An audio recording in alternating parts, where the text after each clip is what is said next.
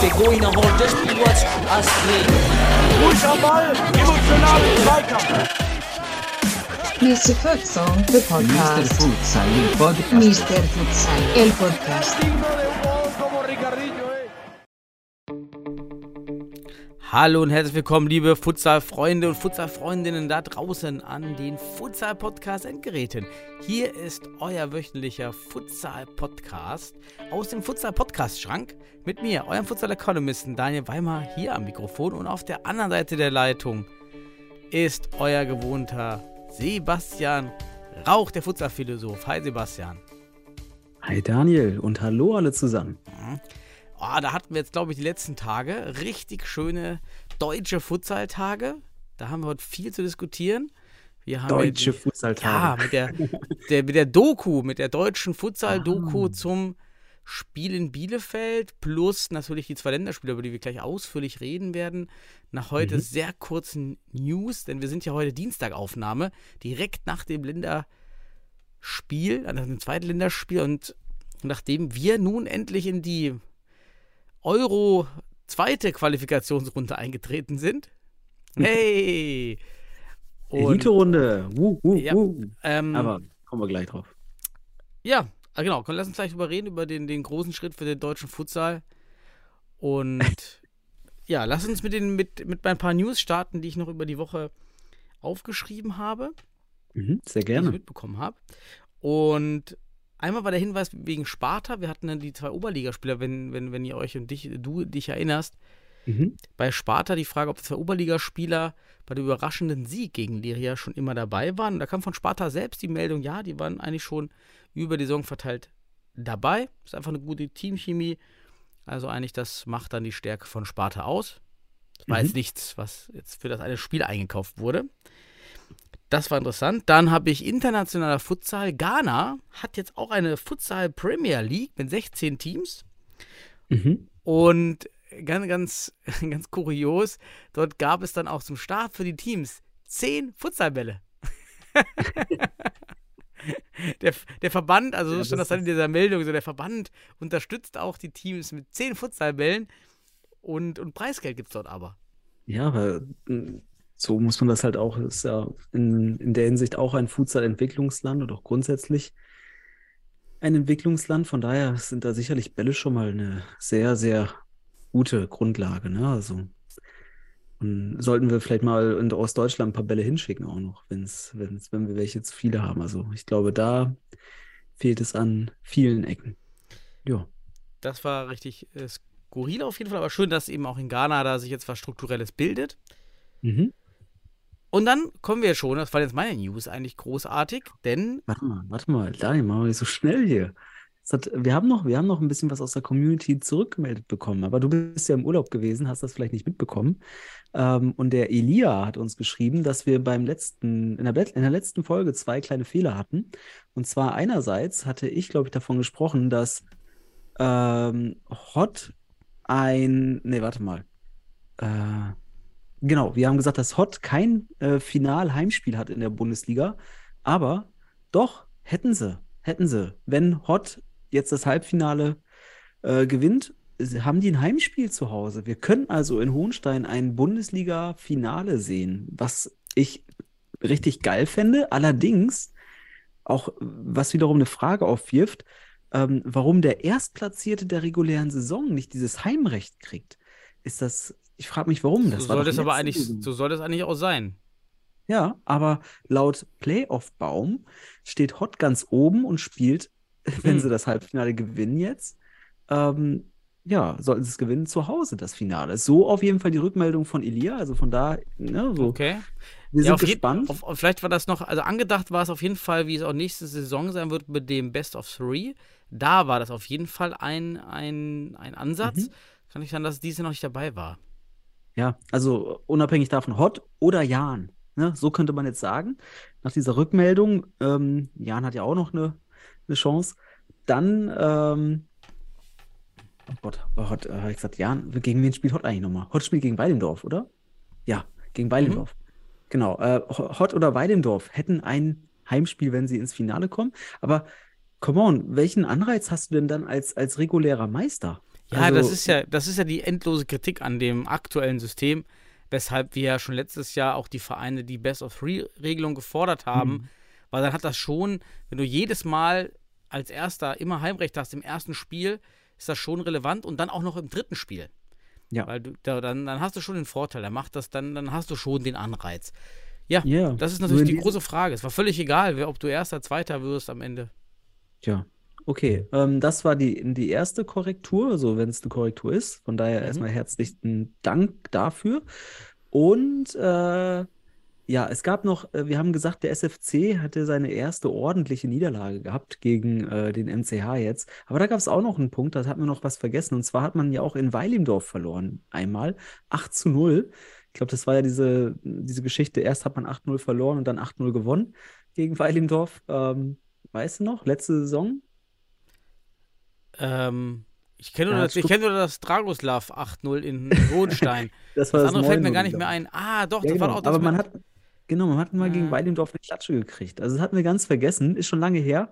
Ja, auch danke für diesen Hinweis. Ne? Hatten wir in dem Moment situativ nicht irgendwie auf dem Mhm. Schirm, beziehungsweise waren wir so fokussiert auf, äh, auf die Viertelfinalpartien. Also von daher vielen lieben Dank an Edia an, äh, ja, für diese, für diese Infos. Ähm, haben wir hiermit korrigiert und damit sind wir alle schlauer geworden. Und das wollte ich jetzt noch wichtigerweise ergänzen, Daniel. Jetzt darfst du gerne weiterfahren mit deinem. Ja, dann war ein Highlight dieser Woche auf jeden Fall die 20-minütige Futsal-Doku DFB, über die wir reden sollten. Was hat der DFB gemacht? Wer sie von euch noch nicht kennt, ist bei, bei YouTube abrufbar. Jedoch nicht über den Haupt-DFB-Kanal, sondern über den DFB-Verbandskanal, der natürlich deutlich weniger Follower hat. Da können wir auch gleich nochmal was sagen.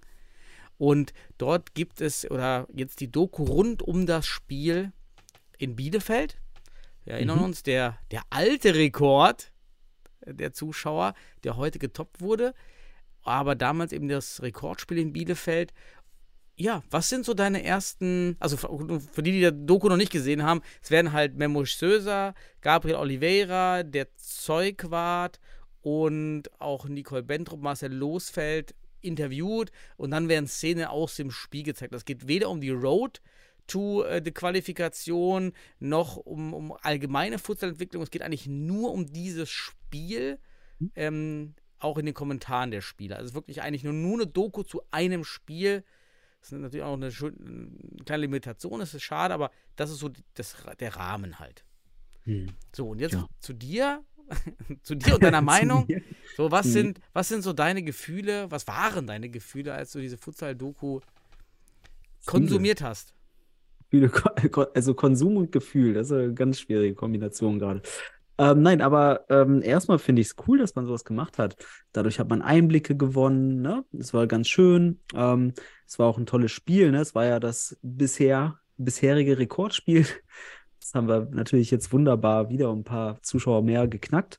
Ähm, ansonsten das Roundup, ich fand es auch ganz interessant, weil man eine gewisse Diversität eingebaut hat. Also es war ein recht, das ist jetzt vielleicht unbewusst, aber es ist halt DFB, ein politisch korrekter Beitrag. Man hat nämlich hier, man hat eine Frau drin gehabt, man hat einen Deutschen äh, mit, mit, äh, mit äh, weiß nicht, mit deutschen Vorfahren, mit dem äh, Zeugwart, dann hat man den Deutschen mit Migrationshintergrund und den eingebürgerten Deutschen äh, Gabriel Oliveira sozusagen. Das heißt, man hat, hat, hat die bunte Landschaft ähm, unserer, unserer Gesellschaft hier irgendwie abgebildet. Das nennt man dann in der Hinsicht irgendwie auch politisch korrekt, ähm, ohne es irgendwie böse oder blöd zu meinen. Ähm, das fand ich erstmal sehr interessant. Ähm, Mhm. Und ja, die, es war halt eine, eine Marketing-Doku. Man hat sehr positiv natürlich alles präsentiert, was natürlich selbstverständlich ist. Es ist halt, ich denke mal, wenn ich so Dokus sehe, ne, also der, Daniel auch, ob das eine, also ich finde den Begriff Doku ist, ist da vielleicht so ein bisschen nicht in meinem Verständnis von einer Doku, weil eine Doku ist immer, da schaut ein Dritter von außen, ein Neutraler auf etwas und gibt halt so und ja und äh, gibt eine kritische Perspektive. Also das verstehe ich unter Doku oder Reportage etc. Ähm, aber so hat man etwas dokumentiert und natürlich mh, als Werbung dokumentiert. So kann man es einfach sagen. Ähm, und ich fand es insgesamt ganz gelungen, muss ich sagen. Wie, was ist dir denn aufgefallen, Daniel? Was hast du gef für Gefühle gehabt? Ähm, bist du mit etwas nicht einverstanden, was ich gesagt habe? Erzähl doch mal. Mit dir, Sebastian, du bist mein Philosoph. Was soll ich da? wie, wie soll, jede Kritik, die ich dir entgegenschmettere, die, die bringst du rhetorisch gewandt natürlich immer zurück. Deshalb würde ich mich ja natürlich nicht rauslehnen, oh. dich zu kritisieren. Ähm, also wirklich tolle Produktion und man sieht dann eben auch wieder auf der einen Seite, warum der DFB so wichtig ist, weil er einfach Hebel ansetzen kann, die man mit einem eigenen Verband, wie das ja auch mal von einigen gefordert wird oder wurde, eben nicht machen kann, weil so ein Projekt ist teuer, äh, benötigt einmal Geldressourcen, aber auch einfach die, die, die Connections und auch die Verbindung, die Netzwerke, so etwas relativ zeitnah zu produzieren mit dann geringem Aufwand. Von daher ist das ein absolut schöner Hebel, was der DFB dann eben doch reißen kann, wenn er, wenn er hier einen, einen Hebel findet und wenn er das auch machen möchte. Also mhm. schöne Sache, schön abgerundet, das eine Spiel, dass man da die Leute zu Wort kommen lässt. Mir fehlt dann, das sind eigentlich nur kleine Schmerzpunkte, weil das, das Stück ist nun da für dieses eine Spiel und das ist auch wunderbar so. Was man, was mir dann noch einfällt, ist absolut auch, dass man hätte eben mehr diesen Blick auf die ganze Qualifikation legen können. Vielleicht mhm, noch ja. das erweitern auf mehrere Spiele, aber dann sind wir auch wieder beim Punkt Ressourcen. Mhm. So war es halt nun um, um, dieses eine Spiel. Ein bisschen hm, ambivalent bin ich schon gegenüber der Auswahl der Spieler und der, dem Signal, was man sendet, hinsichtlich Gabriel Oliveira. Er ist natürlich unzweifelhaft ein wunderbarer Spieler. Wir sind alle froh, dass er da ist. Nichtsdestotrotz ist der, steht ja so ein bisschen symboler für mich für das Problem des deutschen Futsals aktuell, nämlich dieses Legionärstum. Äh, mhm. Wovor wir schon mehrfach hier auch immer gewarnt haben, dass eben das Italien-Modell sich immer mehr durchsetzt. Dadurch, dass immer mehr Legionäre in der Liga sind, kommt es auch eher zu Einbürgerungen, die dann mhm. eigentlich die, die, die, deutschen Spieler gar nicht so nach vorne bringen. Ob ja. man sich dann eben mit Oliveira hier den Gefallen getan hat, ihn hier rauszupicken und als das Aushängeschild der Nationalmannschaft zu zeigen, finde ich mh, hm, unglücklich. Es gab viele also. andere Spieler. Mhm. Ich, ich glaube, ähm, für den Futsal-Kenner oder denjenigen, die halt diese Story hinter Oliveira etc. kennen, ist das natürlich ein deutliches Zeichen, dass man hier das Italien-Modell sei es bewusst oder unbewusst, wirklich auch präferiert und auch ähm, ja, abfeiert. Also Marcel hat ja durchaus Gabriel äh, auch genau so gelobt, dass er halt mit Futsal aufgewachsen ist und dann hier halt schlussendlich Fähigkeiten hat, die andere nicht haben und deswegen ist halt so eine Einbürgerung und das nennen wir das Italien-Modell, weil Italien halt das exzessiv betrieben hat und halt die Entwicklung dort ans Stocken geraten ist.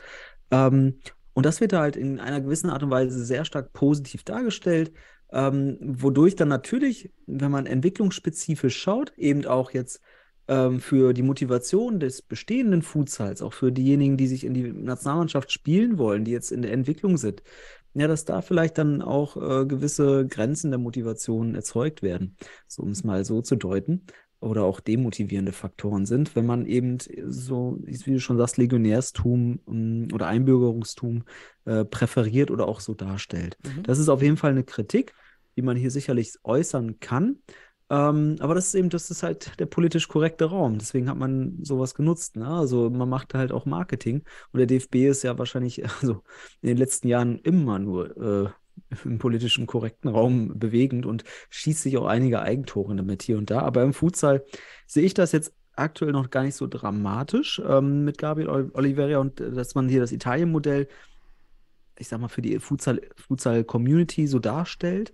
Äh, denn wenn das ein Fußballer sieht, Daniel, dann weiß der das natürlich nicht. Also er weiß jetzt nicht äh, die Story von Gabriel Oliveira. Also das weißt du. Mhm. Und er die wissen auch nicht, was das Italien-Modell ist. Das weiß schon kaum einer aus der futsal Ja, natürlich. Es ist aber, man muss auch daran denken, der DFB hat ganz klar auch die Ansage, keine Einbürgerung mehr für den deutschen Fußball zu machen.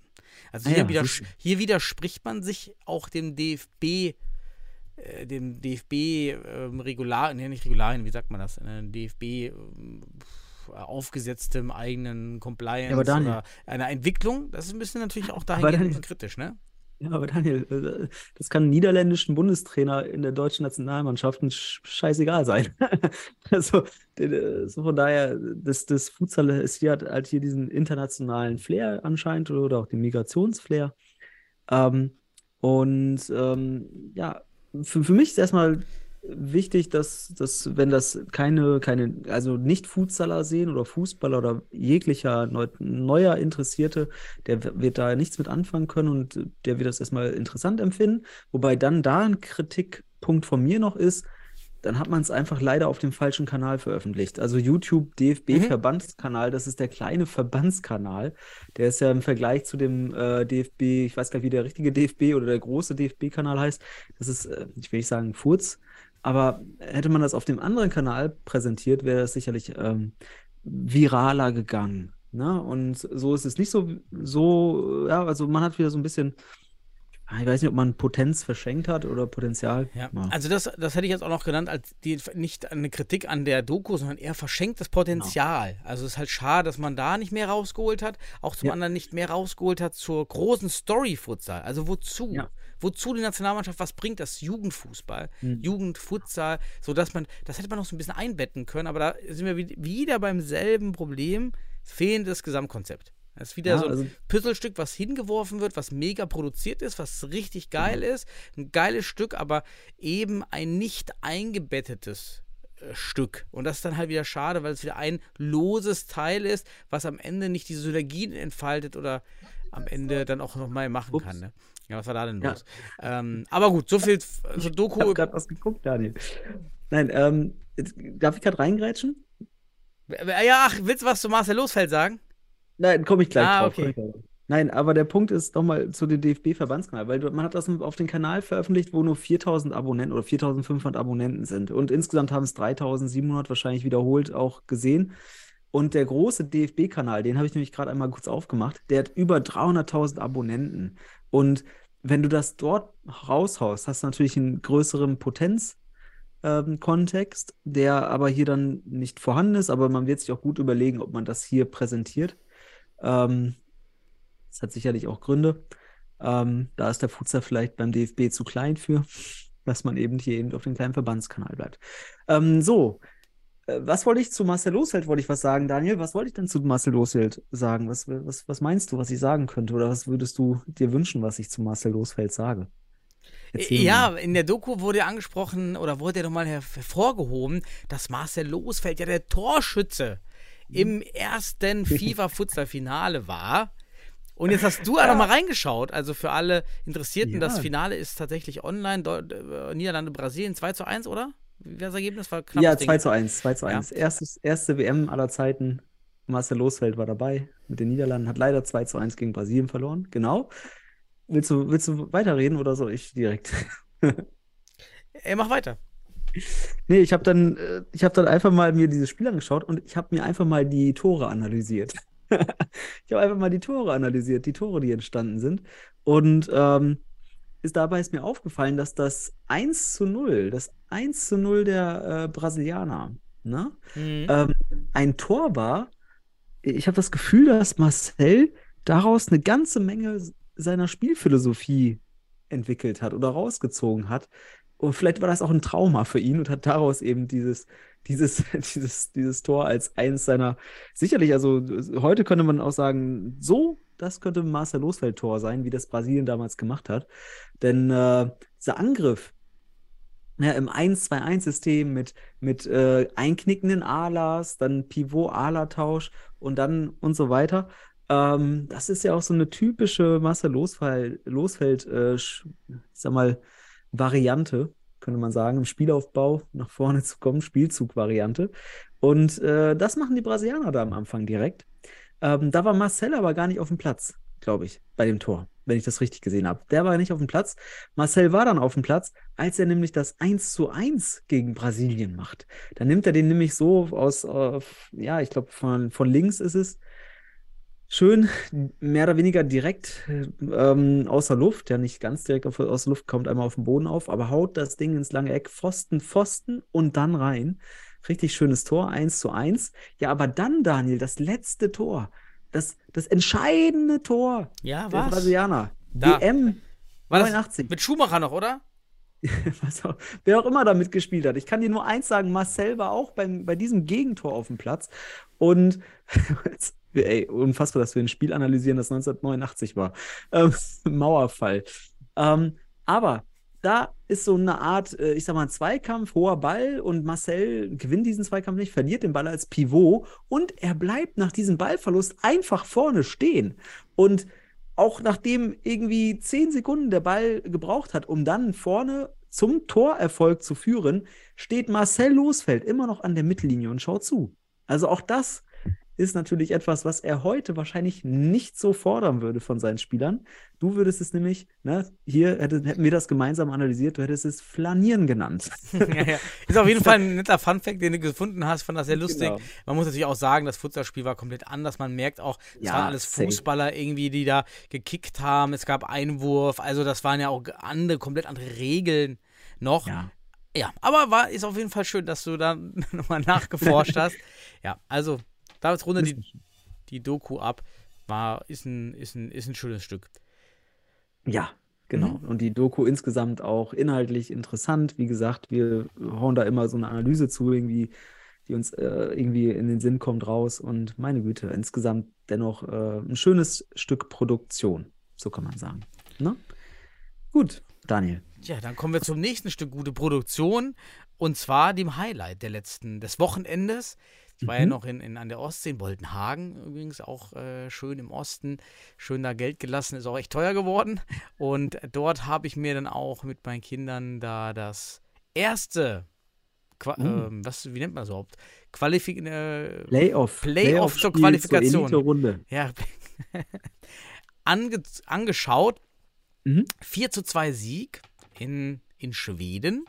Ja. Und ja, es waren erstmal, was ich mir noch aufgeschrieben habe, 760 parallele Zuschauer mal irgendwann so kurz vorm Ende. Online Mhm. fand ich schon super, ne, dass dann das doch viele anschauen und da irgendwie reinseppen parallel. Es gab auch eine, eine Mhm. rege Diskussion, das fand ich super, dass man äh, sich da beteiligt. Und da merkt man schon, dass wir da so ein bisschen tatsächlich so ein bisschen mehr wachsen im Gegensatz zu den letzten Jahren Mhm.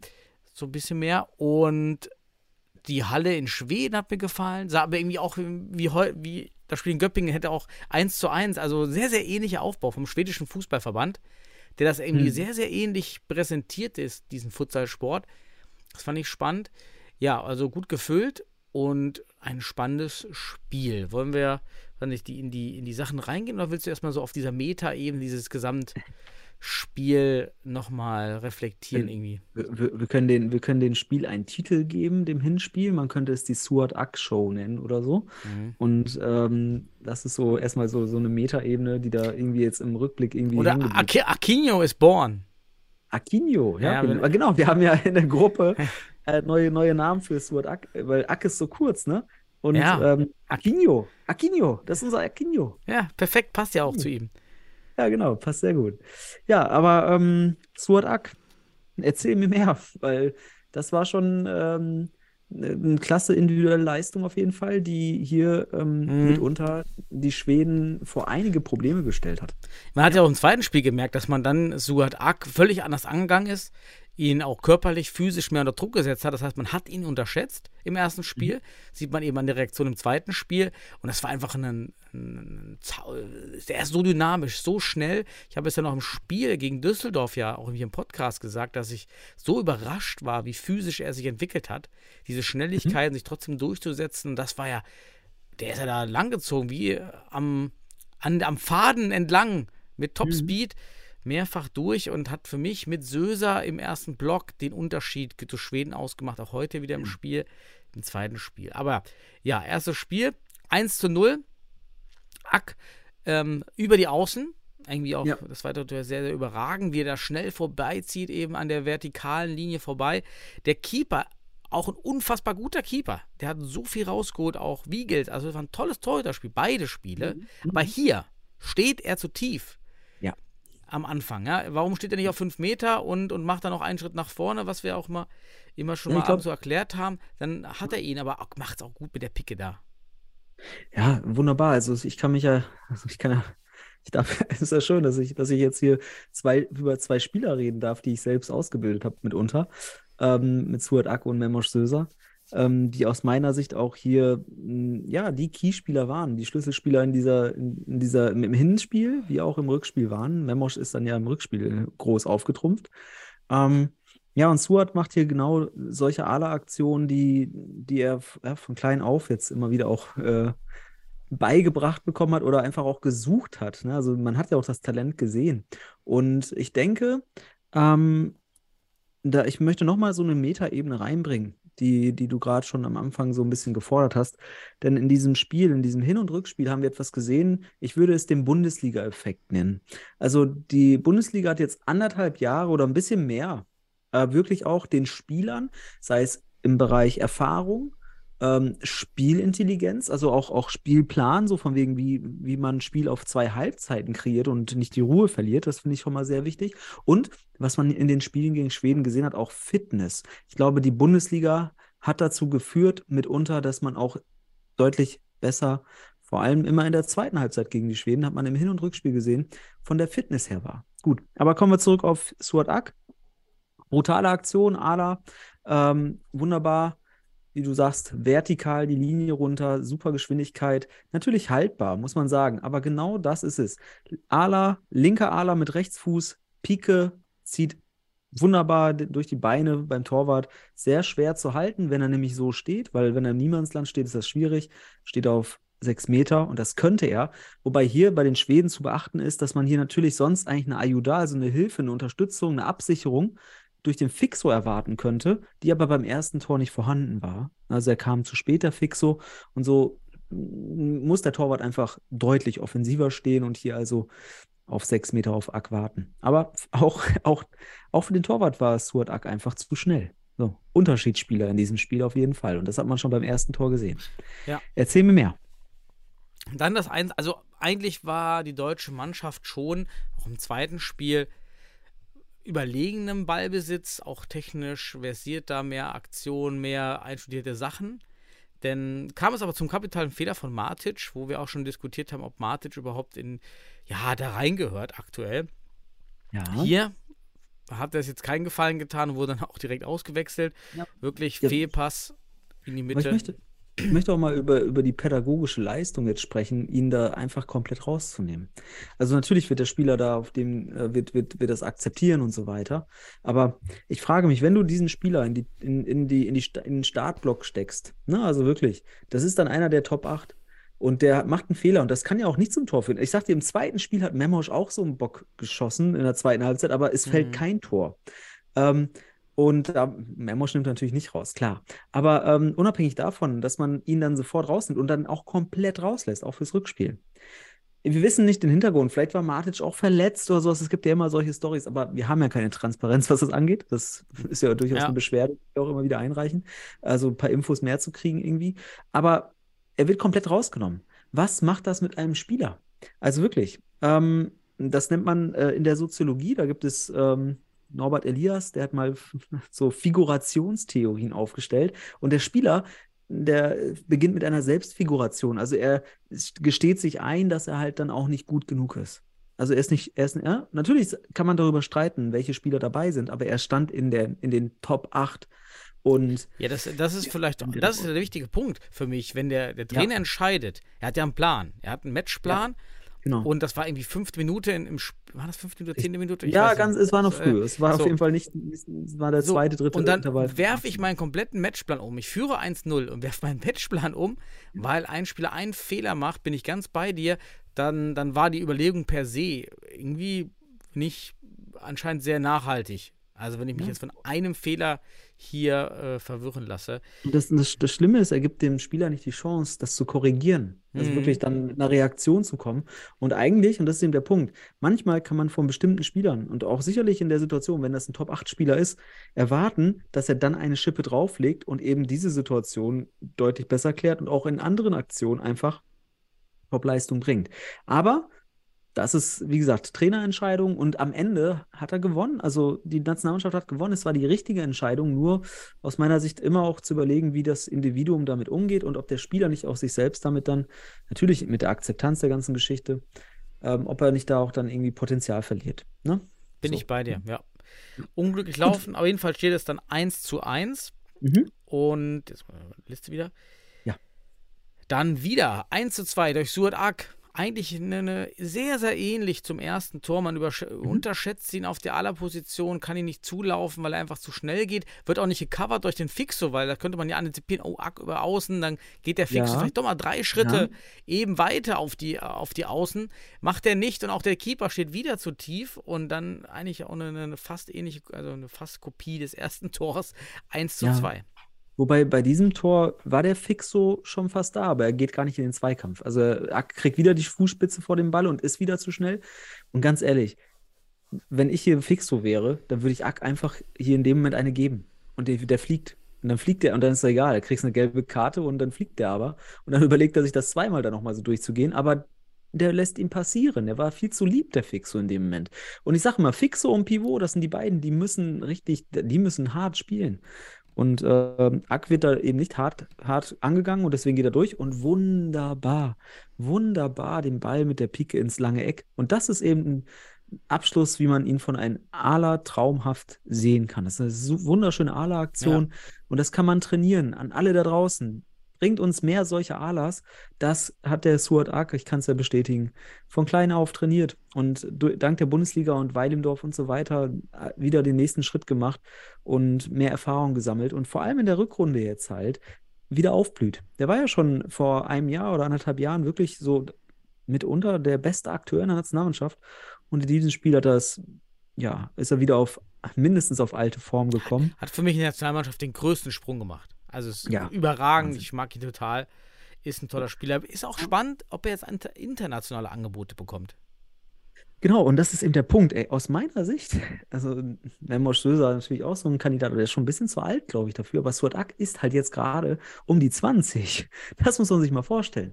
Und wenn es einen Spieler gibt aus Deutschland, der die Fähigkeiten hat, auf seiner Position ein wirkliches Top-Niveau zu erreichen, weil Suat Ak mittlerweile auch körperlich schon zugelegt hat. Das war ja etwas, was wir noch vor anderthalb Jahren so ein bisschen ähm, was gefehlt hat. Aber er legt langsam körperlich zu und trotzdem diese, die tech, individualtechnischen und taktischen Mittel, die überragend sind, die, die herausragen in der Nationalmannschaft. Da ist die Frage, könnte das nicht ein deutscher Spieler sein, der auch in einer in internationalen Profiliga spielen könnte? Also Mhm. Ja, also Fra äh, gut, Frankreich wollte ich schon gerade sagen, aber Spanien, Portugal, Italien oder Polen, das sind auch, das sind so Länder, da gibt's, da wird bezahlt, richtig. Äh, natürlich in der Bundesliga auch, da kriegt ihr auch Geld dafür. Aber sagen wir mal Spanien, Italien, Portugal, sowas in der Art. Ob er da nicht mal, äh, ja, ob er da gescoutet werden könnte. Ich denke, Leute aus diesen Ländern schauen auch solche Aktionen an und fragen sich, wer ist das? Mhm. In den Draft. Wenn die dann- er im US-System wären, würde er in den Draft reingehen. Ja, sowas in der Art, ne? Auf jeden Fall. Und das ist eben, und ich glaube, er ist aktuell der deutsche Spieler, eben wegen den Voraussetzungen, Alter, Talent und schon Fähigkeiten, die vorhanden sind, die wirklich, wenn er Mitte 20 ist, wirklich internationales Niveau erreichen können. Das meine ich ganz ernst. Mhm. Also ich kenne ihn ja seitdem er 15 ist, oder 14. Und ähm, da hat man schon Elemente gesehen. Also da wusste man, wenn, de, wenn, wenn der jetzt ordentlich durchzieht, wird er Deutschlands bester Futsaler. Und ich finde, er ist Deutschlands bester Aler. Jetzt. Und damit einer eben der besten Futsaler in Deutschland. Ich will hier keinen mehr als Topspieler irgendwie eins oder sonst was benennen. Das haben wir uns ja, da hatten wir ja vor kurzem was. Aber ähm, auf jeden Fall wahnsinnig guter Spieler und der beste Aler, den Deutschland aktuell hat. So, Punkt. Genau. Dann, nachdem Aquino hier sein, sein, seine Duftmarke gesetzt hat, zum 1 zu 2, kommt auch Dres dann zum Mhm. 1 zu 3, macht guten Druck auf den, Ja. auf den Fixo der Schweden. Ah, Ich wollte mal die ganzen Namen aussuchen, habe ich vergessen. Und macht dann eine richtig schöne Ballrolle vor dem, vor dem Ja, Torwart, sehr legt ihn rüber. Ist im Futsal als Torwart, muss ich sagen, die Ballrolle im richtigen Moment ist echt fast nicht verteidigbar als Torwart, wenn der Spieler auch noch mit Geschwindigkeit kommt. Mhm. Er ist einfach, einfach gut. Ja? Du kannst es gar nicht anders antizipieren. Ähm, du musst den Schritt ja machen. Also es, du kannst ja nicht vorher schon dort stehen, du musst den Schritt dann machen. Mhm. Ja, ist, äh, Ja. ist gut gemacht. Richtig gut. Und äh, Dres, genau wie Oliveira natürlich, Brasilianer, eingebürgert. Ähm, und das ist auch wieder, den fasse ich auch mit unter. Also auch diese Italien-Modelleffekte, die wir meinen, auch wo Dres dann halt einer ist, ne? Oliveira und Dres. Das sind für mich aber wiederum auch ein Bundesliga-Effekt, weil eben durch die Bundesliga halt solche Spieler auch den Anreiz haben, nach Deutschland zu kommen und dann natürlich durch die, äh, durch die Einbürgerung die Nationalmannschaft enorm profitieren kann. Und auch Dres, wie unscheinbar er auch spielt, so wichtig und bedeutsam und auch effizient, sei es in Scorerpunkten, ist er für die Nationalmannschaft. Also auch ein ganz bedeutsamer Spieler. Ähm, und hier in dem Moment abgezockt, schönes Pressing. Insgesamt die ganze Mannschaft auch. Anfang der zweiten Halbzeit dann. Ein, richtig gut, also in der Hinsicht richtig gut agiert.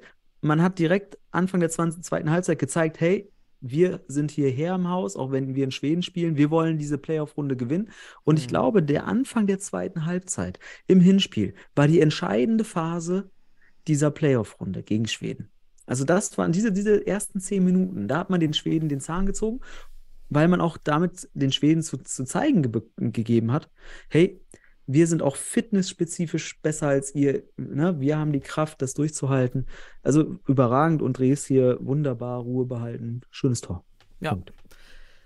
Und dann legen wir noch einen drauf. 1 zu 4 durch Meier.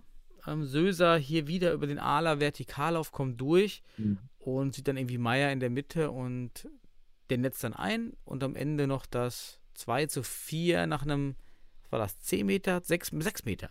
Ich habe Mhm. jetzt gar nicht mehr aufgeschrieben, aber ich habe es ja noch einmal geschaut. Also nach einem 6 Meter dann leider rangekommen. Ich hätte auch gedacht, von den Toren hätten wir es uns vielleicht einfacher machen können. Vielleicht Mhm. doch mehr Abstand, weil 4 zu 2 war schon aus meiner Sicht sehr eng. Ja, aber ähm, allein das, das dritte Tor der Deutschen, äh, das vierte Tor de- der Deutschen, die Vorlage von Söser. Achte mal, wenn wir gleich auf das Rückspiel eingehen. Ähm, das sind zwei Vertikalläufe. Also auch Söser geht hier vertikal die Linie runter, ne? Macht die Linie runter, wie, wie Suat Ak. Und im Rückspiel hat man die Linie dauerhaft zugemacht. Und was macht Söser dann im Rückspiel? Er geht einfach horizontal rein. Und das ist eine, in- noch, noch eine viel größere Stärke von ihm, weil er selbst den Abschluss sucht. Aber in diesem Moment auch wunderbar. Wie gesagt, Memos Söser und, und Suat Ak, die beiden aus meiner Sicht, die hier auch als Alas eben, also die linke Seite der, der, der, des deutschen Spiels, mit Suat Ak und Memos Söser top besetzt. Also wirklich die beiden stärksten Spieler und entscheidenden Spieler, ähm, eben auch individuell, weil sie diese individuelle Klasse mitbringen, diese Entscheidung, auch im Rückspiel mit, der, mit dem Eckball von Memos, da wo wir hinkommen. Also die bringen Qualität mit, die Mhm. jetzt durch die Erfahrung und durch die Bundesliga gereift ist, wo jetzt die Entscheidungen immer besser werden, weil früher hat man auch mal falsche Entscheidungen getroffen. Man hatte aber schon die richtigen Entscheidungen gesehen. Und jetzt kommen diese richtigen Entscheidungen immer mehr. Und das war hier auch ein entscheidender Punkt, dass man hier das vierte nachlegt. Und das war eine überragende zweite Halbzeit. Sechs Meter ist geschenkt. Denn ähm, ich denke, ob du jetzt 4-1 oder 4-2 gewinnst im Futsal, musst du das Rückspiel dann total ernst angehen. Das ist jetzt nicht hier Man City gegen Bayern oder sowas, ne? Mit 3-0, wo man wahrscheinlich schon Ja. 90 Prozent der Miete hat. Im Futsal heißt 4-1 oder 4-2. Rückspiel ist immer noch alles drin. Wenn der Gegner nämlich führt, wird es eng. Deswegen, also, ja, das stimmt, ähm, genau. absolut. Was, was mich im ersten Spiel, auch im zweiten natürlich frage, ist bei dem Nationalmannschaftskader, ja, so ein paar Spezialisten fehlen mir. Ich hätte zum Mhm. Beispiel mal gegen Schweden auch in so einer engen Situation am Ende oder so mal so ein Spo gesehen. Also so ein, Mhm. solche Spezialisten machen die Grot rein. Jetzt machen wir mal so ein bisschen drei, vier Minuten mal Flying, mal Grot. Also so ein paar Spezialisten damit reinbauen. Und da fehlt mir eben Spo als einen Spezialistenspieler ein, dem, der, der der mal spannend wäre, den da mal mit, mit, mit reinzunehmen. Getschim kam ja noch einen zweiten Spieler mit als Nachrücker, fand ich super. der war auch im ersten Spiel schon dabei. Aber halt äh, Bank. Ah, okay, ja, da kam er mit rein. Und genau, das habe ich mir nur noch gefragt. Ähm, Ja. ja, und das war das erste Spiel. Ich war, war, war ein schöner Abend, also wirklich auch mit der Halle, tolles, es ähm, entwickelt sich schon mehr im Futsal, es geht jetzt schon auch in den, in den, den mit den Schweden schon weiter. Auf der anderen Seite, wir reden immer über die Relativentwicklung. Ich finde, wir haben so einen kleinen Schritt gemacht, weil wir die Schweden doch schon irgendwie größtenteils dominiert haben. Ja. Ich glaube aber auch allen wird weiterhin klar oder einigen auch immer deutlicher, diesen ganz großen Sprung zu machen, wo du die noch deutlicher dominierst. Diese relative Entwicklung, also wir haben ja auch früher schon gegen Schweden gewonnen, so ist ja nicht. Mhm, Ähm, genau. Das ist halt immer schwerer. Also unsere jetzige deutsche Nationalmannschaft ist eben besser als die Nationalmannschaft vielleicht 2016 im ersten Spiel, deutlich mehr weiter. dass du überhaupt diesen So. Vergleich ziehst. Ja, ja ne, trotzdem noch mal so, da haben wir ja angefangen, so, da, da kommen wir Ja, ja, her. klar, klar, so, da haben wir auch klar. gewonnen gegen England. Ja, so als, als äh, sogar auch 5 zu 2, ne? also irgendwie so ähnliches. Ergebnis. Aber die Ich glaube, relative Eck- Entwicklung, wir haben, haben Ja. würden das Team also schlagen, aber die anderen Teams entwickeln sich eben im selben Tempo oder eben Beispiel Finnland, Frankreich deutlich schneller und besser, Holland zum Beispiel, aber auch langsamer. Es gibt Mhm. beide. Ja, aber Daniel, lass uns das doch mal so sehen. Ähm, ich sage mal, oder lass uns das Ganze mal begutachten. Also wirklich begutachten, nicht nur beschlechten. Ähm, und lass uns mal den, den Fortschritt wirklich auch äh, benennen, der auch da ist. Denn man bringt mehr Kontinuität rein, auch wenn solche Spiele, und das ist schon mal eine wichtige Perspektive, die wir hier auch nochmal reflektieren können auf der Metaebene. Du gewinnst die Spiele halt nicht, wie du schon sagst, so überlegen, dass du die aus der Halle fegst, äh, wo du dann sagst, okay, ey, komm, wir sind echt ein Level weiter als Schweden. Nein, das sind zwei Tore Unterschied und du weißt auch, wenn die Tagesform nicht stimmt, dann spielst du hier unentschieden oder verlierst du vielleicht sogar. Aber dass man eben diese Kontinuität in der Tagesform hinkriegt, das haben wir der Bundesliga zu verdanken aus meiner Sicht, weil du da eben diese Kontinuität des hohen Levels Mhm. immer wieder hast. Und deswegen ist wirklich dieser Playoff-Erfolg aus meiner Sicht ein Bundesliga-Effekt, der eben jetzt auch nach ein, zwei Jahren kommen muss. Das ist eben der Punkt. Also es ist jetzt nicht überraschend. Ähm, aber dann hat man eben jetzt nicht, man hat jetzt gesehen, die Spieler, da gibt es Spieler, die haben noch Entwicklungspotenzial. Aber die Spieler spielen jetzt auf ihr, viele Spieler spielen auf ihrem Limit. Limit, also die sind in der Leistungsfähigkeit jetzt angekommen, wo sie ankommen, aber die können es jetzt halten und die können es immer wieder bringen. Und da sehen wir, okay, die Spieler sind besser als Schweden. Und das ist schon mal gut. Also wir werden, ich wäre wär mir sicher, wenn wir jetzt noch ein drittes Spiel oder ein viertes Spiel gegen Schweden spielen, die gewinnen wir auch, weil die Spieler einfach durch die Kontinuität in der Bundesliga als auch die Kontinuität der Leistung in der Nationalmannschaft liefern. Und man merkt auch, sie, sie ähm, haben einen, neu, einen anderen Spielstil. Sie spielen individueller, weil man jetzt auch nicht mehr die starren Vorgaben runterspielt wie früher. Ähm, das heißt, durch die Bundesliga entstehen auch, steht auch ein Selbstbewusstsein, ein Selbstverständnis bei den Individuen, die Dinge selbst zu entscheiden. Also ähm, natürlich gibt Marcel noch irgendwelche Vorgaben, aber er wird nicht mehr so viele Vorgaben geben wie noch vor zwei Jahren oder Mhm. sowas, ähm, wo der ganz klar irgendwie Variante irgendwas fünf vorgibt. Das wird hier, es, es wirkt individueller und das ist eben der Punkt. Du hast Legionäre, die reinkommen, Italien-Modell, dann hast du Spieler wie Suat Akko, Mermoz Söser etc., die anderen auch natürlich, die über die Bundesliga einfach auch ein anderes Selbstverständnis, man würde jetzt auf, ich sag mal, soziologischer Natur, würde man sagen, einen neuen Futsal-Habitus haben. Und das ist toll. Das Mhm. freut mich richtig. Ähm, gut, kommen wir aber Ich hab- weiter auf das Ich Rückspiel. habe ich hab nur ganz, genau, ich habe vielleicht zwischendurch nur noch mal eben ja jetzt äh, nachgeschaut. Also 2019 haben wir 3 zu 2 gewonnen schon gegen Schweden. Ja, genau. Dann haben wir am 24.09. aber auch 4 zu 6 verloren. ja. Also, das sind so die Ergebnisse. Dann hatten Man hat, glaube wir ich, noch man hat, einmal Mhm. nochmal 3 zu 4 verloren. War im Castello 2021. und dann nochmal verloren. Und dann nochmal Im Nordic Cup. 2 zu 4-2. 4, genau. Also von Ja. daher haben wir da jetzt schon eine, eine gute Entwicklung gemacht, dass Ja. wir jetzt zweimal deutlich dominierend gewonnen haben. Ich meine ich mein auch bei den Schweden im Castello war ein überragender Spieler der Schweden dabei, der jetzt nicht mehr dabei war. Ja, das kann gut sein, weil wir haben jetzt Das war dieser eine Pivot-Spieler von denen. Ja, wir haben natürlich jetzt nicht den Einblick in die schwedische Futsal-Entwicklung. Wir können es nur relativ immer in den direkten Vergleichen betrachten. Und ähm, wie gesagt, ähm, vielleicht spielt es sogar eine Rolle, wobei ich mir das kaum vorstellen kann, dass Schweden halt die letzten von den vier bisherigen Partien drei gewonnen hat und man hat vielleicht ein Minimum vielleicht unterschätzt. Aber oh, ich weiß nicht. Also ob das im Hinterkopf spielt, ich weiß, auf Amateur, vielleicht im Amateurkontext kann das, kann das der Fall sein. Aber wenn das äh, wirklich professionell denkende Spieler sind, dann sind die voll im Fokus. Ja, aber in der Hinsicht haben wir schon auf jeden Fall im Vergleich zu Schweden, wie gesagt, es sind enge Ergebnisse. Jegliches Spiel gegen Schweden war bisher eng. Und man hat jetzt einfach gezeigt, man ist halt einfach jetzt einen Schritt, einen Schritt weiter, kein ganzes Level, aber man ist einen Schritt weiter als, als Schweden, man hat mehr Kontinuität. Und ähm, ja, da tut die Bundesliga den Spielern auf jeden Fall gut. Ja, So. definitiv. Gut. Und ähm, genau, also ich finde auch Wiegels übrigens im Tor gut, für mich auch nach dem zweiten Spiel aktuell umstrittene Nummer, unumstrittene Ja, Nummer ste- 1 zum Beispiel mal. Ja, aber stell dir mal vor, der steigt nicht auf mit Liria jetzt, ne? Sparta gegen Sparta verloren. Was, Mhm. also kann man das, wie kann man das rechtfertigen, dann einen, weiterhin einen Spieler aus der Regionalliga in die Nationalmannschaft, Ma- Na- Nationalmannschaft zu holen? Also was das, wir haben ja schon über Anreize für Spieler ges gesprochen, in der Bundesliga zu spielen und Nationalmannschaft zu spielen dadurch. Ich kann mir nur vorstellen, wenn Wiegels äh, mit Lira nicht aufsteigt, dass der alsbald in der, trotzdem in der Bundesliga spielt bei einem Verein. Oder halt wieder im Ausland, aber einfach um ein besseres Niveau zu haben. Also du kannst ja, also Wiegels ist, ein, ist wirklich aus meiner Sicht auch unumstritten Nummer eins, macht hat immer, ist noch kein perfekter Torwart, aber ähm, mitunter der kompletteste Futsal-Torwart, Mhm. ähm, den wir haben. Und äh, aber das haben die Playoff-Spiele auch gezeigt, dass, dass Philipp Pless sich jetzt erstmal auf der zweiten Position begnügen muss. Ich denke, das ist ein gutes Torwartteam, die pushen sich und ähm, aber Wiegels, wie gesagt, da ist die Zukunft natürlich, wenn Liria nicht aufsteigt, offen. Ja. Bin ich auch gespannt, ne? Ja. Passt. Genau. Ja, zweites Spiel heute vor einer Ja. Rekordkulisse, wo ich immer noch nicht ganz verstehe, wie hat der DFB das gemacht? Das war diese Kooperation mit diesem Handballverein da in Ja. Göppingen. Ist auch egal wie. Hauptsache, Ja. da, war, da war der Rekord in dieser Halle.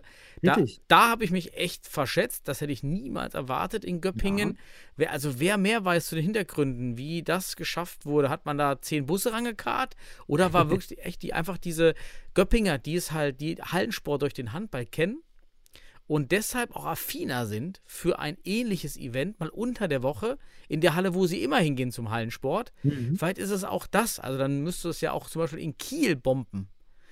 Zum Das Beispiel in solchen oder in, in Oder in Magdeburg. Gummersbach oder äh, Magdeburg. Wo Da müsstest, ja, genau. Wenn du so eine Handballstadt hast, dann müsstest du doch, wenn das die Theorie ist, in Göppingen jedenfalls, hat das wunderbar geklappt. War gut. Und kooperiert, Daniel. Ja, Stimmung. Jetzt könnte man noch mal einen draufsetzen, immer so eine irgendwie eine Percussion-Gruppe oder eine, eine Ultra-Gruppe da reinsetzen.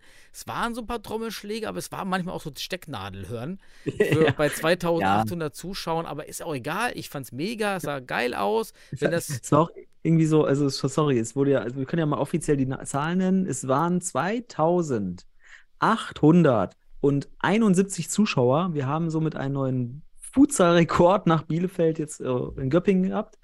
Ähm, und während der Stadion oder der Hallensprecher das durchgab, vielleicht war es ein Handballfan, der hat nämlich so ganz komisch geguckt, so von wegen, hä? So wenig nur? so, weil die Halle eigentlich ähm, laut, laut äh, Frisch auf Göppingen, Handballclub aus der Mhm. Bundesliga, ähm, irgendwie 5000 Plätze fast. Und die, vielleicht hat man das irgendwie nach oben hin reduziert. Ich kann's, ich, ich kenne die Halle nicht, aber erzählt uns mehr, wie hat man Okay. sie gefüllt? Ähm, wie ist man, also vielleicht, wer Infos hat ähm, aus dem südlichen Raum, freut mich auf jeden Fall. Nur wie du schon sagst, also es gibt noch nicht diese Fankultur. Vielleicht kann man da noch irgendwie mal einen Fanclub reinholen, der wirklich ja, Mhm. mit Gesang und noch mehr Trommeln und der, da war so ein einsamer Trommler in der zweiten Halbzeit. Aber insgesamt kann ich dir sagen, weil ich auch in Bielefeld dabei war, dieses Grundrauschen, diese, wenn eine Szene ist, diese Lautstärke, die entsteht, das kriegt man über das TV-Bild einfach gar nicht so mit. Also, Ja, aber okay, wenn man ja. vor Ort ist, hat man diese Spannung und das ist eben schon geil dann vor fast 3000 Leuten. Und ähm, Ja. von daher schön hier. Ähm, wir, wir gehen von einem Rekord in den nächsten. Also von daher, Mhm. weiter geht's. Ich habe jetzt gar nichts aufgeschrieben zu den, zu den Toren in, aus Erinnerung. Schweden geht Mhm. ja 1, nee, wir gehen 1-0 ins Führung durch einen kapitalen Defensivfehler bei Schweden nach einer Ecke, wo einfach die Schweden falsch übergeben und dadurch dann Drehs, wer war das in der Mitte? Ich habe es nicht aufgeschrieben vorhin. Also war das, war, war das das 1-0? Ja? das nach der Ecke. Müsste Das das, war, aber das, egal, wir sprechen einfach über die Tore und wir werden schon die Reihenfolge ist egal. Doch, Ja. weil danach haben wir ja dann ein Gegentor gefangen, was ebenfalls so schlecht verteidigt war, weil niemand dort den Schützen im Auge hatte. Ja. Ähm, also das waren dann zwei Freistoßtore innerhalb kürzester Zeit zwar auch, die dann, Ja, dann- kurz, ja. Ja, du, du springst schon wieder so, so schnell Szenen durchgehen. Weil beim, beim 1-0 ganz entscheidender Spieler, wieder Memosch Söser. Also das meine ich auch. Der, der au- ausführende Spieler, der hat Geduld in dem Moment und sieht, dass, dass Dres in der Mitte frei steht und dann sucht er ihn und einfach rein. Wunderbar. So, wir können Söser fürs Rückspiel jetzt schon Aber mal eigentlich warst du der, der die Ecke gedreht hast, weil du hast ja Memosch das sozusagen war- mitgegeben. Du warst eigentlich der an der Ecke. Nein, so, so wollte ich das nicht klingen lassen. Ich, äh, Ich freue mich aber einfach, weißt du, ich freue mich, weil ich ja Memosch jetzt äh, zum den größten Teil seiner, seiner Futsalzeit begleiten durfte und ähm, diese Entwicklung mitgemacht, mitmachen durfte mit ihm. Und ähm, schon immer ein, ein überragendes Auge. Der ist einfach, ne, und jetzt kommt der Abschluss dazu in der Hinsicht. Also die Bundesliga tut ihn sehr gut und ähm, Ich gebe Ja. dir einfach mal so ein T-Shirt, der Ent- Entdecker. Da steht einfach nur drauf, der Entdecker. So, dann wissen auch alle Bescheid, ne? nein, unabhängig davon. Es war ein schönes Tor und auch wieder die Qualität von Dres. Naja, der weiß, gut, schön war es nicht, aber. Äh, Doch, schön. Ja, aus der, okay, dann der, ist ja jedes Tor schön. Es war Nein, einfach die schön. ge- Qualität, die dahinter steckt. Ne? Die Qualität, die dahinter steckt. Dass der, der, der einkickende Spieler der entscheidende Spieler ist, der sieht das, wartet. Dres ist so gut, dass er da steht und Schweden ist so schlecht, dass sie da rauslaufen. also, das, also Schweden war in der, hat, hat im zweiten Spiel halt auch einiges offenbart. Da kann man jetzt wieder eine Metaebene geben, denn man hat irgendwie gemerkt, Schweden hat, hat keine relative Entwicklung genommen. Ja, aber dann kommst du auf das zweite Tor, Freistoß durch Schweden. Das war gut. Nur für mich st- stellt die Frage, wie steht da die Mauer? Da muss ein, Sp- also da, natürlich weiß man, was da passiert. Ja, aber da kann man dann äh, Spieler einrücken lassen, die dann schlussendlich auf den Torschützen laufen können, wenn der Ball quer gespielt wird und dennoch als Mauer platziert sind. Ähm, aber gut, das werden sie noch analysieren. Aber Schweden macht dann hier das 1 zu 1 und aus meiner Sicht, erste Halbzeit, ja, ich fand Deutschland leicht besser, aber es war nicht unverdient. Also Schweden hat in der zweiten, in der, er- in der ersten Halbzeit im zweiten Spiel auf jeden Fall besser performt, aber dann ging den Jungs die Kraft aus. Also Ja, zweite hat Halbzeit halt- wieder heiße Luft. Man hat halt Suat Ak dann ordentlich unter Druck gesetzt, das hat man schon gemerkt, Ja. wo der Matchplan lag. Mehr Physis zeigen, gab auch dann deutlich mehr Fouls und gelbe Karten. Ähm, ja, ich fand auch, die Schweden waren deutlich besser im Spiel als im ersten Spiel. Da, das haben wir vor, ja vorhin angesprochen. Es kann schon schnell umswitchen bei den Deutschen noch. Äh, Gerade im zweiten Block, jetzt mit, mit Söser und Ak, da ist für mich war immer noch mal mehr Zug drauf. Obwohl ich auch, aber eine Entdeckung dieser beiden Spiele für mich, oder nur eigentlich des zweiten Spiels, ist Maxi Ja. Grünberg Ja, ja. ich auch in den Detailbewegungen, ich, man muss dran denken, dass er bei St. Pauli jetzt nicht dieselbe Ausbildung genießt wie eben bei Hohenstein, bei Immendorf, da in, in, in den Zentren, äh, was, was Futsal-Technik, individuelle Taktik, Technik betrifft. Und trotzdem setzt er viele kleine Sachen wie Blocks und sowas um. Das heißt, er scheint eine ziemlich schnelle Auffassungsgabe zu haben, da reinzukommen. Mhm. Könnte ja auch an, an, der, an der Vergangenheit liegen, die er da hatte, da im, im, im Fußballbereich. Hey, das sieht nach einem, nach einem, nach der Ausbildung eines Pivots aus. Ja, pass mal auf. Also, er spielt ja gar nicht den Pivot, er spielt ja eher so von hinten raus. Ähm, ist auf jeden Fall ein super Individualist, also kann mit dem Ball umgehen. Aber ich möchte ihn, ich möchte den Tag nicht vor dem Abend loben, weil das sind jetzt seine ersten Länderspiele und er ist hoch motiviert. Wenn er Bundesliga bei St. Pauli spielt und die ein gutes Training machen, also mit Rui Jereme- Jeremejeff haben sie sicherlich keinen schlechten und er lernt da was. Also wenn er da nicht stagniert, dann wird er sicherlich relevant bleiben in der Nationalmannschaft. Kann mir aber auch vorstellen, wenn der irgendwie ein bisschen einen Hänger hat und vielleicht mal Mhm. irgendwie Fußball mit reinkommt, ich weiß es nicht, dass der dann auf einmal auch nicht mehr so performt. Also das ist für mich ein Spieler, der eine positive Überraschung ist, aber ich würde ihn jetzt noch nicht unterstreichen, dass er ein enormes Entwicklungspotenzial hat oder diese Entwicklung mitgehen kann. Das muss er sich jetzt noch in den nächsten Spielen auf jeden Fall noch ähm, ja, erarbeiten und muss das unter Beweis stellen. Und ähm, aber auch Grünberg ist für mich eine Entdeckung der Bundesliga und das ist es eben. Ja. Bundesliga-Effekt, auch hier wieder drin. Also wunderbar, guter Spieler, setzt Akzente, vor allem defensiv, sehr zweikampfstark. Macht so ein bisschen den, also ganz ehrlich, so ein bisschen den Saglam von früher. Ne? Zweikämpfe gewinnen, kämpfen, aber ist noch, noch nach vorne noch kreativer. Also überraschender und ähm, ja, auch körperlich aus meiner Sicht äh, stärker. Ähm, von daher Grünberg auch eine sehr positive Überraschung. Wenn du Auf jetzt, jeden Fall. weil du jetzt gerade Bundesliga sagst, eine Sache, ich fand die Kommentatoren auch gut, auch Manuel Fisch hat das wieder wunderbar gemacht, um Futsal-spezifische Sachen reinzubringen. Ein, ein Punkt oder ein Wunsch hätte ich für die Zukunft, mehr über die Bundesliga reden und auch mehr über den Futsal in Deutschland sprechen. Denn es Ja. war wirklich extrem nur Nationalmannschaft.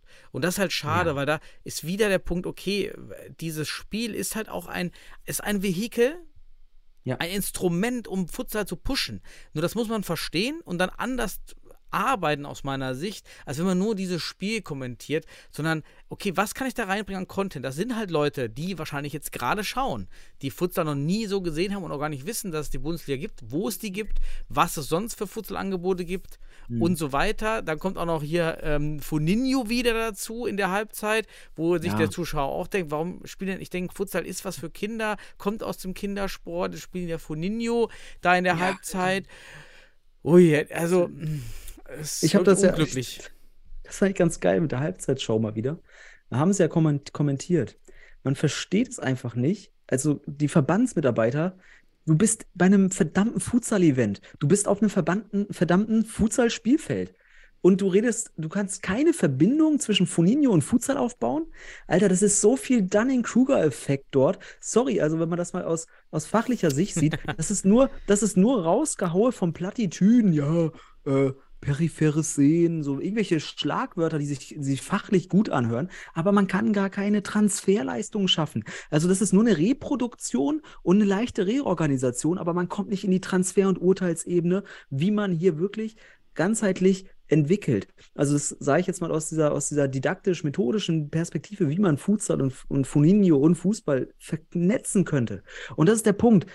Da sind Verbandsmitarbeiter, und das war auch schon in Bielefeld so, ohne, die, die können es einfach nicht besser, weil sie den Futsal nicht können und kennen und dann ist, die können diese Verknüpfung nicht setzen. Aber Mann, ihr seid bei einem Futsal-Event, warum verbindet man das nicht? Warum hat man da nicht jemanden, der sich damit auskennt und der das miteinander verknüpft, damit der Futsal für Kinder und Jugendliche in seiner Bedeutung hier und wenn es über Funinho ist, ja, diese Bedeutung gewinnt, damit man aus dem Event eine Synergie zieht, dass man hier wirklich ein, ein, ein, ein, eine Potenz gemeinsam entwickelt. Nein, man umkurvt den Futsal auf dem Futsalplatz. Das ist unfassbar.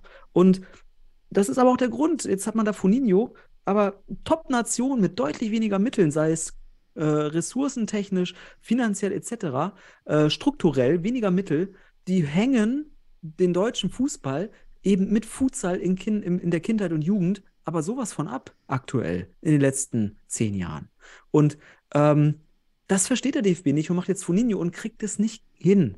Und das ist halt, das ist jetzt äh, württembergischer Verband gewesen, aber genauso davor in Westfalen. Ich komme ja selbst aus Westfalen, aber und deswegen keine Kritik an die Mitarbeiter, aber man versteht es nicht, das, das zu verbinden.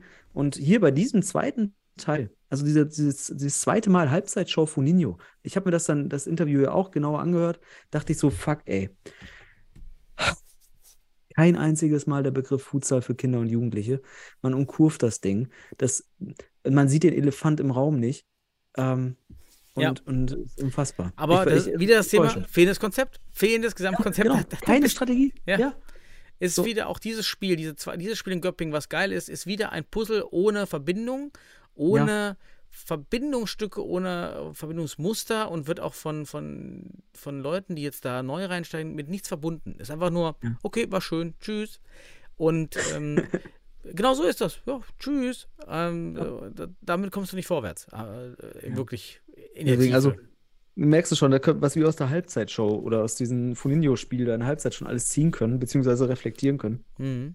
Äh, ja, aber gut, ähm, kommen wir aufs Spiel zurück. Zweite Halbzeit. Und das meine ich eben Kontinuität dazu gewonnen. Man hat weiter das Spiel kontrolliert. Schweden hat abgebaut. Und dann kam Memo Söser. Du erzählst uns mehr. Nee, weil ich das vorher nicht gesehen, das 2 Ach so, zu 1, weil da war ich mit den, ja, ich habe die, die Kinder gerade Bett fertig gemacht und äh, dann konnte Das ich. gleiche wie gegen Lettland hat er gemacht. Wie das erste ungefähr. Ähm, Horizontallauf. Mhm. Ja. Diesmal die Schweden machen die Linie runter zu, weil sie wissen, Söser und Ack, oh, die sind ja so, die gehen ja die Linie runter. Nee, diesmal Söser horizontal rein und abgezogen in den Knick. Torwart kann es nicht sehen. Wunderschönes Spiel, äh, Tor. Also von, vom Ablauf her, äh, von, vom Aktionsablauf her, sicherlich hier und da eine Kopie zu den Toren gegen Lettland. Einfach wieder eine wunderbare Ala-Aktion. Also auf der linken Ala-Seite sind wir international top besetzt. Also, zu, also wir können auf jeden Fall Elite-Runde, auf der Position bin ich mir sicher, wenn die top sind, Ack und, und Söser, die können auch in der Elite-Runde äh, Probleme bereiten, den Gegnern. Ähm, das hat man jetzt auf jeden Fall in den letzten Spielen gesehen. Ne? Mhm. Ja, das hat mich auf jeden Fall gefreut und das war ein wunderschönes Tor. Und äh, ja, dann aber auch ein wunderschönes Tor der Schweden. Also zum Ja. 2 zu 2. Boah. Ich habe da gar nicht so viele Fehler gesehen. Der äh, Wittig kommt sogar noch angeflogen im Kojiro, im Ja. Kojiro Hyuga-Style. Ja, springt er da rein. Das wäre auch bei, bei Tsubasa mindestens 10 Minuten Szene gewesen, wie er da so reinfliegt und dann der Ball so ganz knapp an seinem Bein vorbei, wahrscheinlich auch leicht touchiert und eigentlich fehlt nur noch, dass sich Wieges von dem einen Pfosten in den, auf den anderen abdrückt, Ja. um den Ball zu holen und der fliegt trotzdem rein. Ich, Wunderschön. Ja, Aber dann, äh, dann kam auch wieder was, Daniel. Da hast du einfach, wir haben ja auch während des Spiels hier und da im Chat so ein bisschen geschrieben und du hast ja auch schon direkt erwähnt, äh, man sieht einfach, dass die Schweden es nicht können, ne? So, also, und dann habe ich, ist mir das auch sehr deutlich geworden, weil dann bist du fünf Minuten vor Schluss, liegst mit zwei Toren hinten. Du brauchst zwei Dinger. Wenn du weiterkommen willst, Mhm. brauchst du drei. Ja, und die lassen den Flying drin. Ne? Gut, dann dachte ich erstmal, die können es nicht. Also die, die, die, die kapieren nicht, dass sie den Flying eher bringen müssen. Ja, aber als sie den dann gebracht haben, wussten wir auch warum.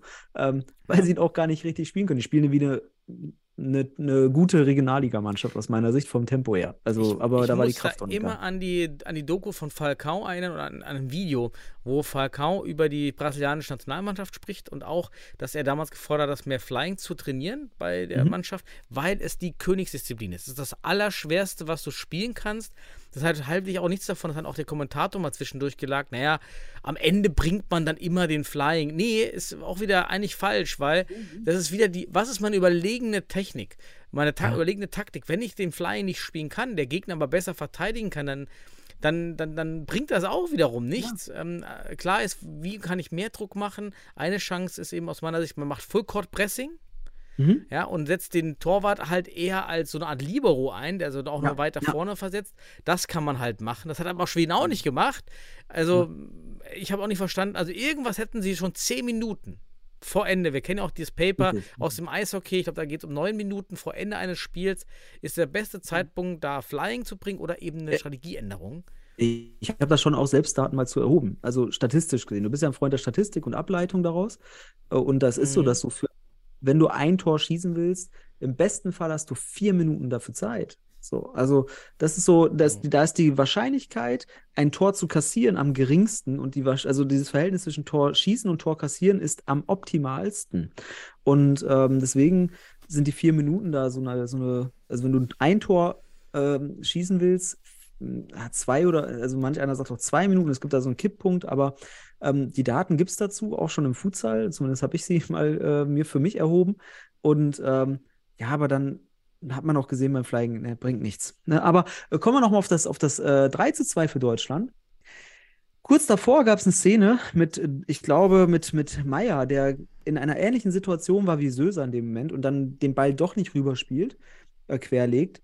Ähm, und dann gab es die Situation nochmal und Söser und Dres 2 zu 2 gegen 2, ne? Torwart und, und, und Spieler bei Söser. Und Söser legt den Ball einmal schön auf die Seite und Dres haut das Ding rein. Auch wunderbar und ähm, ja, und dann der Flying von, von, von Schweden, der dann direkt kam, weil sie noch vier Minuten waren und dann hatten sie auf einmal drei Tore äh, zu schießen.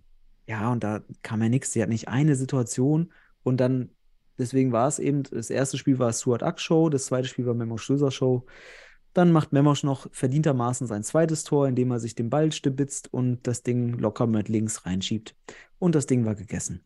Und dann habe ich, habe ich auch direkt kommentiert in unserer Gruppe, hat man wieder gesehen, dass die Schweden irgendwie noch nicht so weit sind. Weil was machen die 30 Sekunden Verschluss da oder 40 Sekunden? Die spielen weiter Flying. Äh, Anstatt einfach jetzt zu sagen, okay, spielen wir runter, das Ding ist gegessen, ja, aber die spielen weiter Flying, vielleicht wollten sie noch ein Tor schießen, aber haben doch gesehen, es bringt nichts. Also, oh Gott, ey, dachte ich auch in dem Moment. Naja, aber ähm, ich will gar nicht so negativ über die Schweden reden. Ich will einfach positiv über die deutsche Entwicklung sprechen. Die war nämlich aus meiner Sicht in diesen beiden Partien überzeugend. Ähm, Mhm. Kontinuität, Stabilität, Offensive, Defensive.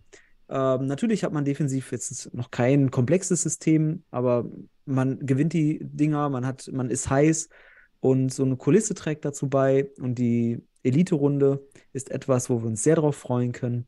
Da können wir wieder einen nächsten Schritt machen. Ja, und irgendwie, stell dir mal vor, das wäre jetzt hier eine Europameisterschaftsqualifikation, dann wärst du kurz davor in der Endrunde dabei zu sein, weil jetzt bist du unter den Top 20 in Europa. Und da, ich glaube, da sind 16 dabei. Also du bist schon knapp an den Top 16 in Europa. Das würde schon für eine EM reichen. Und das, vielleicht ist das nämlich auch ein, daraus, also aus dieser Elite-Runde könnten wir jetzt vielleicht schon mal vorab äh, sagen, also für die nächste EM sollte man sich auf jeden Fall qualifizieren. So, jetzt mal Ja, wär- direkt mal so in den Raum zu werfen. Genau, mach mal ein bisschen Pressure. Ich finde es auch gut. Das ist ein gutes Signal jetzt aus der Mannschaft, die auch nach unseren, den letzten Wochen und Monaten hatten wir immer so ein bisschen Bauchweh mit der Nationalmannschaft, auch Entwicklung. Klar, es bleiben Baustellen, Jugendentwicklung, neue, wer kommt nach jetzt und so weiter. Aber da, jetzt hat man uns auf jeden Fall erstmal so weit uns alle beruhigt, ja, dass, dass wir sowas jetzt, so ein Spiel zweimal souverän, zweimal 4 zu 2 drehen können. Und das beruhigt einen schon, dass es da eine, eine, eine Entwicklung gibt, eine kleine, eine relative, dass wir da vorwärts kommen. Jetzt äh, ist es halt spannend, was wir jetzt noch, wie es jetzt weitergeht. Auf, der, auf, der, auf jeden Fall kann man in der Qualifikation jetzt nichts mehr verlieren, weil wir haben jetzt schon einen tollen Schritt gemacht und vielleicht ist ja genau auch dieses, dieses Lockere jetzt, ja, alles ist jetzt alles nur noch on top obendrauf. Ja, Oh, ich würd- vielleicht setzt das Kräfte noch frei. Oh, ich glaube, die Jungs, die sind so heiß, die haben jetzt ja wieder Heimspiele, Hin- und Rückspiele in einer Vierergruppe, glaube ich. Äh, ausgelost wird am 8. Juni meines Wissens nach. Da können Gegner wie Portugal, also nur Top-Gegner, weil Deutschland, glaube ich, in, im vierten Topf ist. Also du spielst nur gegen Top-Gegner. Ähm, und in der Hinsicht, wenn man gegen's, äh, gegen die Slowakei so gut geliefert hat, auch gegen Lettland diese Leistung gesehen hat und jetzt gegen Schweden so stabil geblieben ist, ganz ehrlich, Daniel, also warum nicht mindestens Platz zwei anpeilen, auch wenn der Portugal in der Gruppe ist, nicht den zweiten hinter Portugal machen, wenn man irgendwie gegen irgendjemand spielt, der richtig, richtig top ist. Ähm, also nichts ist unmöglich und so ein zweiter Platz wäre auch schon wieder interessant, weil die, die vier besten Zweiten aus den fünf Gruppen spielen wiederum Playoffs. Und ähm, also ich denke, da, da diese Auslosung, glaube ich, jetzt im Juni ist und dann, ich glaube, die Runde im Winter erst gespielt wird. Na? Ähm, bis dahin ist wieder Zeit für Entwicklung, Daniel, und Bundesliga hoffentlich weiter mit seinen Effekten beitragend. Und wer weiß, was wir noch für Spieler dazukommen, denn Kreis können wir jetzt schließen. In der Doku haben wir es ja gesehen. Man mag Legionäre. Wer weiß, wer dann noch eingebürgert wird, mein Lieber, in Ja. den nächsten Oder wir holen einfach Ailton und, und machen mal was ganz Neues. Nee, Spaß. Ich fand auch, ich hatte Spaß an diesem Spiel. Meine Kinder, und da sieht man auch wieder, wie wichtig sowas ist, äh, die kann man Ja. dann mit reinziehen. Ja, wenn das so auf Livestream kommt und dann, die kennen dann schon, oh, Deutschland spielt, haben immer gefragt, wer führt und gelb und, und weiß und so wird immer gefragt. Toll, hat mich gefreut für die Jungs auch, dass sie sich da belohnt haben, jetzt den nächsten Schritt zu gehen, uns alle beruhigt haben jetzt erstmal mit der Leistung und da die Diskussion erstickt haben, mindestens jetzt für ein paar Monate. Ja, ist gut. Da, können wir, da haben wir die Flanke erstmal geschlossen und dann können wir jetzt mit der, gucken, wie es mit der Bundesliga weitergeht. Richtig. Und bis dahin ist noch ein bisschen Zeit. Jetzt haben wir erstmal ein freies Wochenende vor uns. Ne? Oder ist jetzt, ist jetzt schon direkt wieder Playoffs? Ich weiß es gar nicht. Gott, muss mal, ich, ich gucke mal gerade, Daniel, für uns, damit wir up to date sind. Sind jetzt, sind jetzt am Wochenende Playoffs? Gute? Frage. Ich müsste, ich müsste jetzt auch mal nachschauen, äh, wie das Ja, läuft. Unabhängig, unabhängig davon, ähm, es sind keine Playoffs. Am 29.04. geht es mit den Playoffs weiter. Ja. Mhm. Die äh, Relegation geht auch am 29.04. weiter, meines Wissens nach. Das heißt, wir haben jetzt erstmal ein entspanntes, futsalfreies Wochenende. Und falls du jetzt kein Thema mehr aufwerfen willst, dann würde ich dir diesbezüglich jetzt auch eine schöne Woche wünschen und ein schönes Wochenende. Und ich freue mich dann auf die Folge nächste Woche, wo wir wiederum sicherlich wieder neue Themen haben. Und es wird einiges sicherlich in der Zwischenzeit wieder noch hochkommen. Und dann freuen wir uns, einen Ausblick auf die Bundesliga zu, äh, auf die Bundesliga-Playoffs und Relegationsspiele zu geben, die dann vor uns stehen. Daniel. Also in Genau, der Hinsicht, passt. Alles. Gute. Schöne Woche. Grüße an alle da draußen. Ciao. ciao.